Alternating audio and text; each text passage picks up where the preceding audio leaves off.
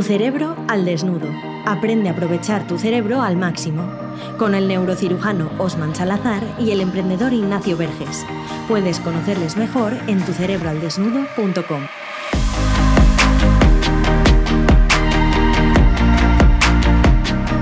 Bienvenidas, bienvenidos una semana más al podcast de Tu Cerebro al Desnudo. Otra semana aquí a adentrarnos ahí en nuestro cerebro ahí para entenderlo y potenciarlo al máximo.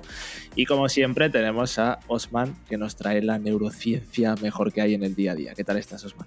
Muy bien, muy bien. Cada vez más cómodo, cada vez más contento. Hemos recibido muy buena retroalimentación de lo que estamos haciendo, tanto a nivel del podcast, del proyecto, las redes sociales, en la consultoría se han llenado por completo. Ahora em, tenemos que ver qué hacemos respecto a esto, a ver cómo modificamos esta, esta dinámica. Muy contentos de ayudar a las personas. El, el feedback que recibimos de la gente respecto a lo que hacemos está cumpliendo su objetivo, que es potenciar el cerebro de la humanidad al máximo. Y honestamente eso me tiene muy contento, aunque tú seas un impostor, Nacho. Es un impostor y también tenemos haters, perdona, hay que decirlo, antes de entrar al impostor, que sí, que muy bien, que nos aplauden, que hay gente que le gusta, pero también hay haters. Y oye, estamos contentos porque siempre dicen que los haters es sinónimo de éxito, así que, que, vengan. Y lo del impostor, soy un impostor, te lo tengo que decir. Yo no soy un podcaster, estoy aquí impostando, porque yo realmente lo único que sé hacer es diseñar y tampoco sé si sé diseñar, ¿eh? igual también soy un impostor a lo mejor, a lo mejor. Tú, también, porque aquí no estás operando cerebros, así aquí no te veo en lo tuyo. ¿Qué haces aquí haciendo un podcast?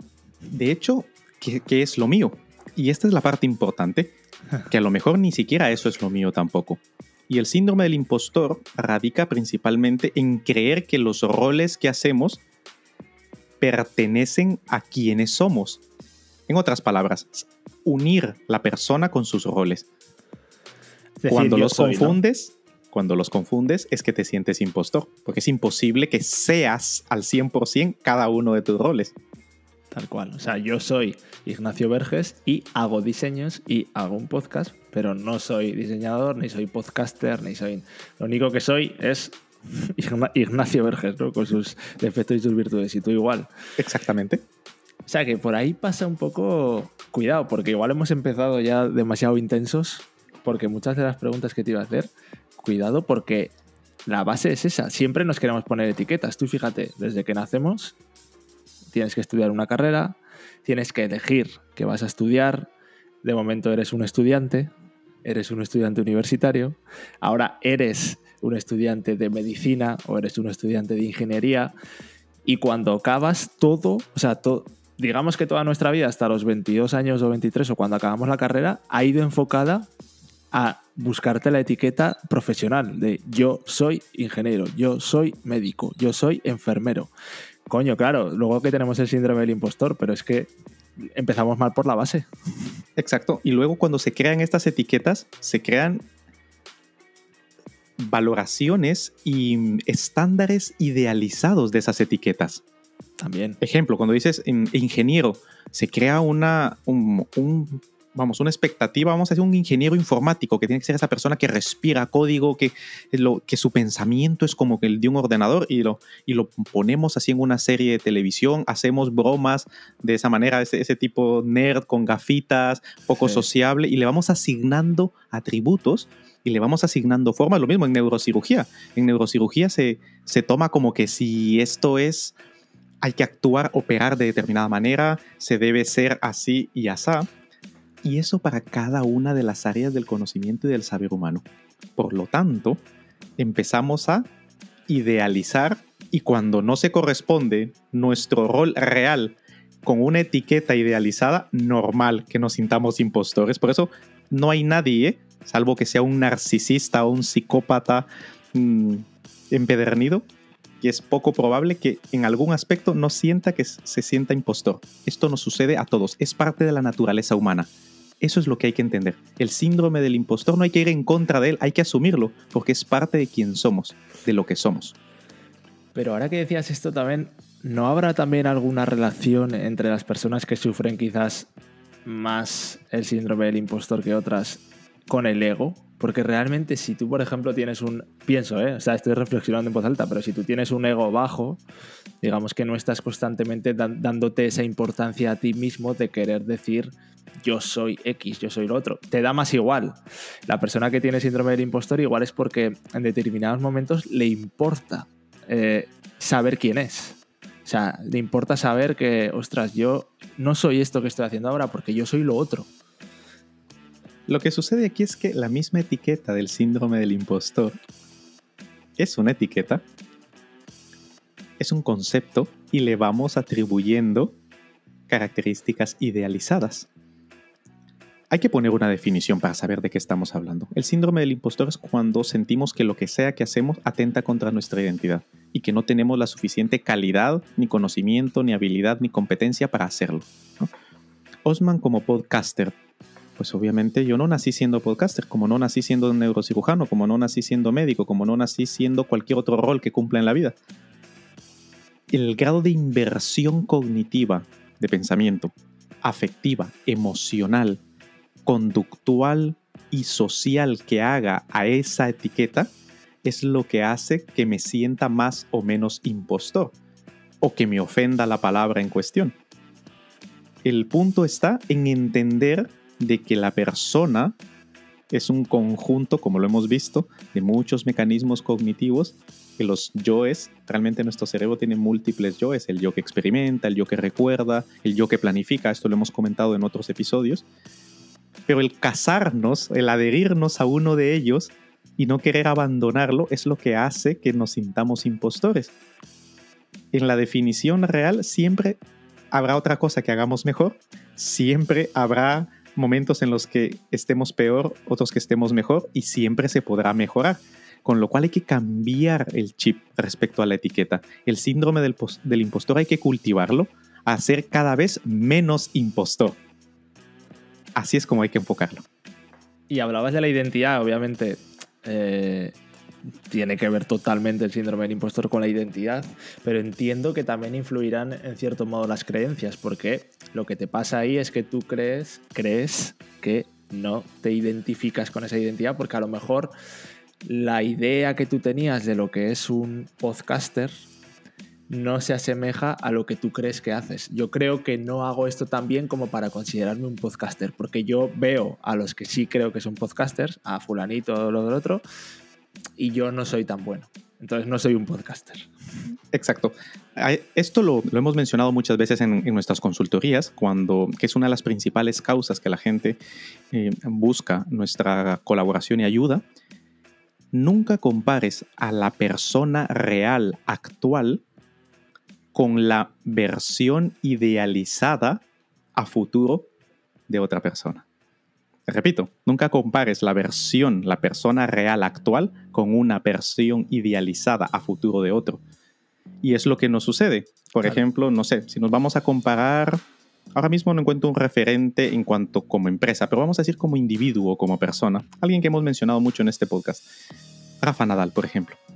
Rafa Nadal es un ser humano que lleva años y años entrenando el tenis y todo lo que ha logrado ha sido base a su talento, a su predisposición natural al deporte, a su mentalidad, a su filosofía y a con todas las oportunidades con las que ha contado y al camino que ha recorrido durante todo este tiempo.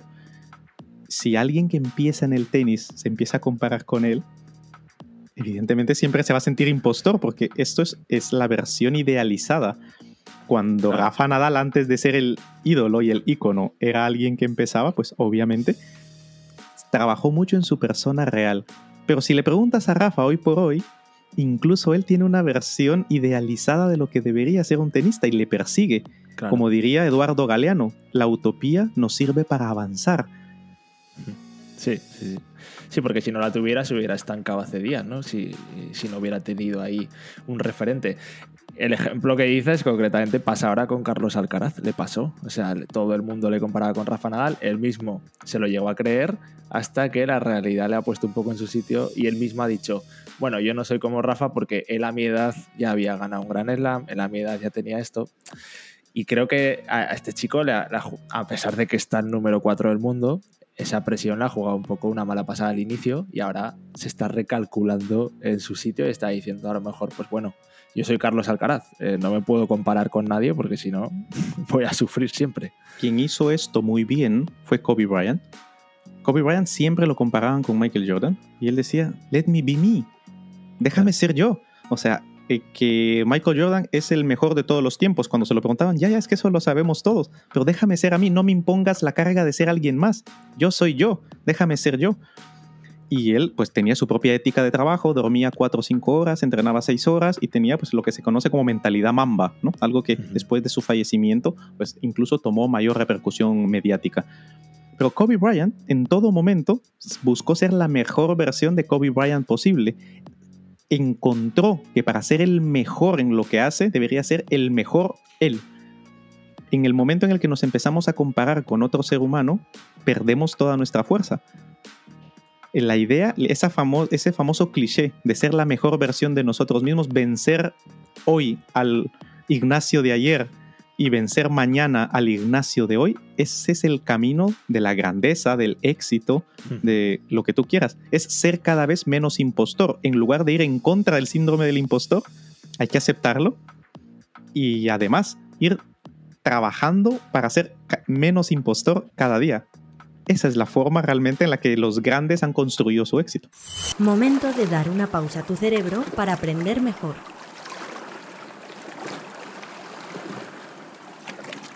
O sea, que a ver si lo entiendo, por ejemplo, eh, además el otro día lo hablábamos en una de nuestras reuniones del proyecto, yo, tú me decías, tú puedes empezar a hablar ya de neurociencia aplicada al diseño y tal, y yo te decía ya, pero ahí me sale el síndrome del impostor. Y claro, tú ahí me decías, pero tú ya sabes cosas de neurociencia porque estamos todo el día hablando, te, eh, te las enseño yo y si no me las puedes preguntar. Pero claro, me sigue pasando eso, aun con todo. Si yo estoy contigo aquí en el podcast, me atrevería a decir algunas cosas de neurociencia, porque al fin y al cabo, el que pone ese aval eres tú y me vas a corregir si me equivoco.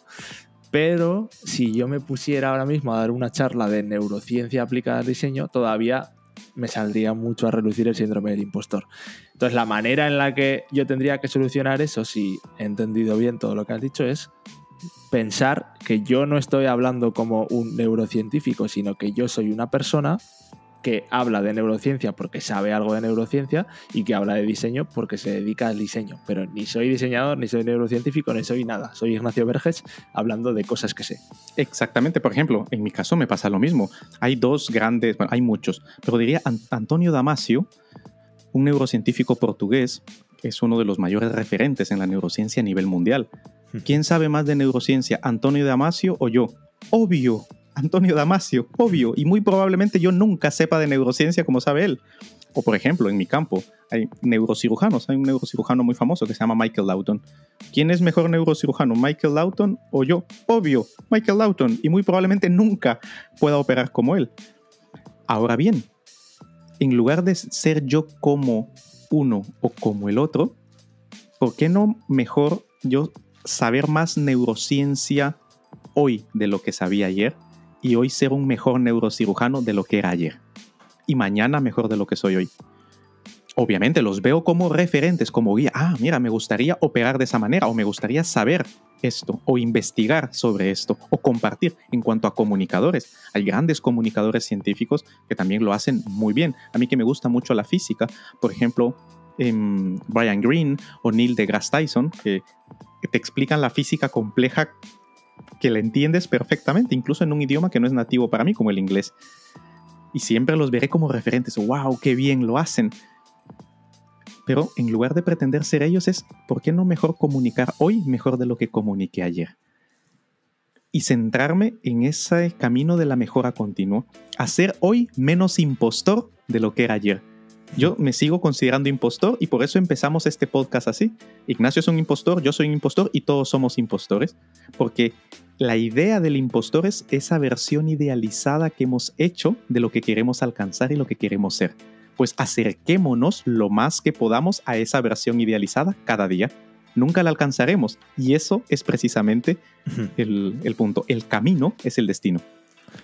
O sea que los dos talones de Aquiles, por, resumir en el podcast y dejar claro que nos llevan a síndrome del impostor, son las etiquetas, querer etiquetar todo y después la comparación con los demás. Ahí están las dos claves que, que habría que trabajar una persona a nivel del cerebro para ir quitándose ese síndrome del impostor y cada día ser un poco menos impostor. Exactamente, exactamente. Y luego cada día ser consciente de que somos humanos y que cuesta, cuesta mejorar y que es normal que cuando empieces en algo nuevo que seas torpe. Torpe no es una ofensa, es una característica. Yo cuando empecé a operar era muy torpe y hay ciertos procedimientos que requieren una alta precisión y que son muy complicados y que no los puedo ejecutar con la misma maestría y facilidad como los que hago otros. En ese contexto, para ese caso concreto, sigo siendo torpe, sigo siendo un impostor. Simplemente que el siguiente caso que me enfrente ahí habré practicado y habré entrenado más para hacerlo mejor cada vez el juzgarse muy duramente, la autocrítica, volvemos al punto, en nuestra guía de la narrativa lo mencionamos, cuando nos juzgamos duramente a nosotros construyendo una narrativa negativa, es porque nos estamos comparando contra una versión idealizada que nunca vamos a alcanzar, eh, que no está ahí para ser alcanzada, está, ahí simplemente para avanzar, está ahí para dirigir nuestro camino, no para llegar y conseguirlo. Y eso es lo que lo hace interesante. Totalmente. Y, y si el síndrome del impostor alguna persona en algún momento le llega a frenar en determinados aspectos de su vida porque dice, no me voy a lanzar a hacer eso que quería hacer porque no me siento eso, pues la mejor manera es un poco sincerarte, ¿no? tener claro lo que eres y no te vendas como podcaster si no lo eres. Si eso te va a sentir incómodo y te va a hacer sentir un impostor, simplemente di, oye, yo no soy un podcaster, empiezo un podcast, pero hazlo. Y, y también, y también ten claro esa autoconfianza que te haga saber dónde estás. O sea, qué sabes hacer de lo que estás haciendo y tener claro tu nivel para tampoco fliparte y meterte en sitios que no puedas cumplir tus expectativas. Tres puntos aquí. La, es el camino de tres pasos para vencer el síndrome del impostor. Hemos dicho que no hay que vencerlo, hay que aceptarlo. O sea, lo primero es eh, dejar de... Esta es la ley cero, principio cero Deja de pelear, acéptalo. Eres un impostor y lo serás siempre hasta que te mueras. Y eso está bien. Es ideal que sea así. Lo, siguiente es, haz aquello que te motive intrínsecamente a hacer lo que realmente te guste, lo que realmente quieras hacer, para que así lo que sea que hagas está alineado con quien realmente eres. Será mucho más fácil. Lo siguiente es, trabaja, cúrratelo, suda, porque para mejorar mm, eso no viene, no está dado. Eso hay que entrenarlo y practicarlo. Acércate, cada vez más a la versión idealizada que tengas de ese síndrome del impostor. Y lo tercero, que te importe las personas a quienes lo van a hacer, que lo que hagas realmente te importe a quienes lo van a recibir. Nosotros estamos haciendo esto en tu cerebro al desnudo, además de que nos gusta, que lo pasamos bien y que además es una fuente de ingreso, por supuesto, hay que decirlo. Pero realmente creemos filosóficamente que el mundo es un lugar mejor gracias a que nosotros estamos invirtiendo nuestra atención, tiempo y energía en sintetizar información científica de muchas fuentes y transmitirla de la mejor forma que podemos a la gente que le interesa, para que potencien su cerebro y tengan más probabilidades de éxito y bienestar en su vida. Realmente nos importa la gente que está escuchando este podcast, la gente que compra nuestras guías, la gente que está dentro de nuestros cursos, la gente a la que ayudamos con las consultorías y con los siguientes planes y proyectos que emprendemos, lo hacemos realmente convencidos de que estamos aquí para ayudar y para mejorar de alguna forma la vida de las personas. Y eso es lo más importante. Y porque Osman a lo largo de su carrera se ha dedicado a la neurociencia, a la, neurocirugía, ha adquirido un conocimiento que él cree que es valioso para aportarlo, y porque yo me he dedicado al emprendimiento, al diseño, y creo que también tengo un conocimiento para bajar esas ideas a tierra y, y ponerlas en práctica. Si no, no lo haríamos. Entonces, sabiendo eso, es por lo que tienes que actuar y hacer las cosas que quieras hacer. Y con esto un poco lo tendríamos, Osman. No sé si quieres añadir algo más. Ignacio, no te compares, no te compares con nadie, más que compárate con la versión de ti mismo y mejórala cada vez. Yo estoy intentando hacer lo mismo y también no es una línea recta. Hay momentos en los que fallamos a este ideal y está bien. A nuestra audiencia, recordar que cada vez hay más material. Está este podcast, que cada vez son más capítulos, ya es 43 ahora. Importante los cursos, que ya hemos empezado a sacar los cursos, importante nuestros productos y los servicios que ofertamos. Cada vez hay mayor material y mayor fuente de conocimiento para aquellas personas que quieran potenciar su cerebro al máximo y que sepan que lo estamos haciendo esto porque creemos en ello, porque nos gusta y porque estamos convencidos de que el mundo es un lugar mejor si los cerebros que lo conforman se potencian al máximo y no se dejan controlar por ellos. Total. Y si todo esto que dice Osman te suena chino de, oye, ¿yo dónde puedo ver esos servicios? ¿Dónde puedo ver esos productos? Porque has llegado nuevo aquí al podcast o porque no te habías enterado. Eso es porque no estás en nuestra lista de correo gratuita de tucerebralesnudo.com, donde vas a recibir de manera gratuita una cerebrina diaria, que es una pequeña píldora de neurociencia, pero bien aplicada y bien explicada con historias y ejemplos que te hagan entenderla y poder aplicarla en tu día a día. La lees en un minuto cada día y coges el hábito de darle importancia a tu cerebro y trabajarlo. Y esta semana, si te suscribes, eh, vas a recibir de regalo la cerebrina que se llama Señales de que eres un viejo joven. Y aquí tocamos este tema porque viene muy al pelo con el síndrome del impostor. Ya sabes que hay personas que se sienten viejóvenes, otros que al contrario se sienten joviejos, podríamos llamarlo, me, la he inventado esta palabra, pero va un poco hablando de, de la identidad y de cómo puedes tú trabajar esto para tu día a día. Y esto solo si te suscribes antes del miércoles que viene. Si no, esta cerebrina ya no la recibirás nunca más. Y aparte aquí podrás tener acceso a dar un paso más con todos esos cursos, esos servicios y esos productos que a lo mejor en algún momento te pueden ayudar. Así que nada, eh, si no controlas tu cerebro, este te controla a ti, Osman. Y aquí te dejamos dos impostores hasta la semana que viene que volveremos a impostar otra vez. Así es. Gracias Ignacio, gracias a nuestra audiencia, gracias a ti que has tomado la decisión de potenciar tu cerebro y estaremos aquí la próxima semana para seguir compartiendo acerca de nuestra pasión por el cerebro. ¿Te ha gustado este podcast? Compártelo, igual puedes ayudar a alguien. Y para dar el siguiente paso, suscríbete a nuestra lista de correo en tucerebroaldesnudo.com. Recuerda, si no controlas tu cerebro, este te controla a ti.